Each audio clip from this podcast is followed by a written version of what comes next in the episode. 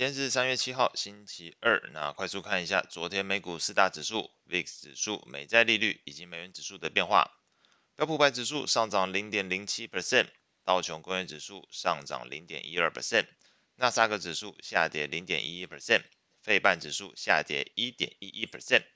恐慌指数 VIX 上涨一点零三 percent，收在十八点六八 percent。美国十年期公债利率上升一点二个基点，来到三点九七五 percent。美国两年期公债殖利率上升二点七个基点，来到四点八八八 percent。美元指数下跌零点一九 percent，来到一零四点三二七。美股部分来看，投资人在历经了前一周股价指数反弹之后，那目前是屏息以待，今晚美国联准会主席鲍威尔在国会参议院进行的银行委员会半年度货币政策报告。以及呢，明天周三在众议院的金融服务委员会发言。那美股四大指数开高后是持续走阳，不过随着这个市场的观望气氛转强。也看到了 VIX 指数上升，那美股涨势是出现一个回吐，标普百指数和道琼工业指数在收盘的情况下基本是持平，那纳斯达克指数跟费半指数则随着美债利率小幅上涨，而在评价面上遭受压力，中场来看收黑。类股的表现部分来看，公用事业、科技和必需消费表现是比较好的，原物料、非必需消费以及房地产在昨天来看表现比较差。那表科技类股部分来看，表现比较良好，主要是受到了这个苹果昨天股价上涨一点八五 percent 的一个推动的一个效果。那背后原因是传出高盛的分析师给出买进建议，目标价一九九美元，那隐含着距离目前的价格来看，有大约三成的一个潜在涨幅。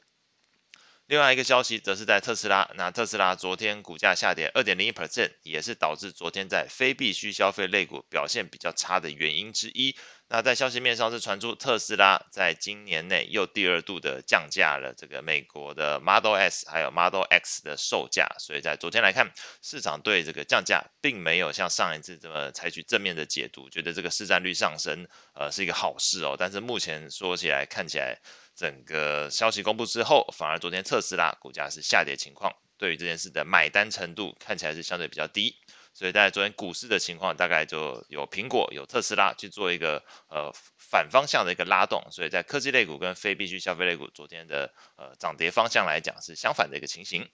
那来看债券市场部分，欧洲央行官员是有在受访的时候表示，他预计这个核心通膨率可能在上半年不会显著的下滑，还是会维持在目前的水准附近。因此呢，他支持从现在开始到七月份的四次。利率会议都升息两码五十个基点。那此外呢，他表示目前的利率水准，那仍然不具有所谓的限制性的效果，需要升息到更高才能够控制住经济成长，同时压抑通膨。那一番谈话是使得市场对于这个欧洲央行升息预期是转强，所以观察到德国公债利率上涨，那也间接引发这个美债市场。在同一个时间啊，开始有出现一些呃卖压浮现的情况，所以在昨天来看，美债的 ETF 的角呃价格变化上，基本上是全数下跌。那美国二十年期公债 ETF TLT 下跌零点七八 percent，美国七到十年期公债 ETF IEF 是下跌了零点一八 percent，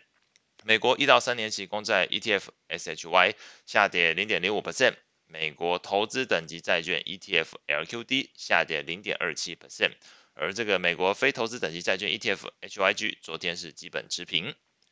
外围市场部分，那前面提到这个欧元区随着 ECB 官员的发言偏鹰派哦，那使得升息预期转强，那是推动欧元在盘中一度大涨零点五八 percent。那收盘的时候，欧元至少这涨幅还有超过零点四 percent 的一个幅度。那另外一方面呢，看看美国情况，一月份的这个工厂订单年减一点六 percent。耐久材订单年减四点五 percent，基本上都增加了整个市场对于美国民众消费能力的这个疑虑哦。那美元指数在欧元走强之下是呈现一个拉回，盘中美元指数是修正了零点三四 percent，来到一零四点一六。中场的话基本上是小跌零点二 percent，收在一零四点三三一个附近。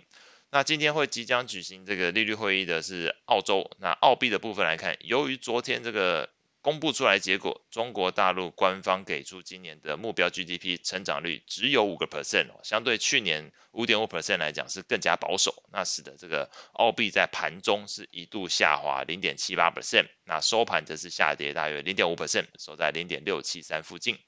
那在这外汇率型 ETF 的价格变化上，美元指数 ETF 昨天是下跌零点一四 percent，欧元是上涨零点四一 percent，英镑下跌零点三三 percent，日元下跌零点一三 percent，澳币下跌零点六二 percent，加币下跌零点二 percent。所以会观察到，整个中国大陆给出 GDP 目标比市场来说预期更加保守之下，对于所谓的商品货币的部分来讲，都是有一些拉回的一个情况。那所以你观察到这个澳币跟加币都昨天是呈现一个下跌。